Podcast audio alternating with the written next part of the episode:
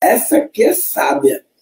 Essa aqui, irmão, que já viveu um monte de coisa. Para quem é da minha faixa etária, ela foi aí, criou o Repórter Eco, TV Cultura lá, 1992. 92, Você devia ter uns 9 anos de idade, meu amigo. trazendo esse assunto de ecologia, meio ambiente, sustentabilidade.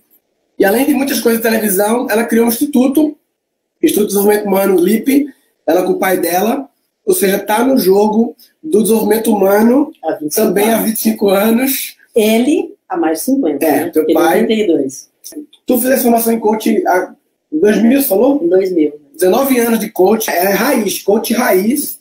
E a gente se conheceu, por acaso, já vi como se conheceu, não lembro, mas. A gente acredita em acaso porque a gente existe. Sim, né? claro. Eu também não sei, não, por acaso. E é uma pessoa que estuda o comportamento humano e a biologia, a Ayurveda, a vida segundo as estrelas, o sol e as energias do cosmo, e não sei o quê. A bicha é conectada no universo profundo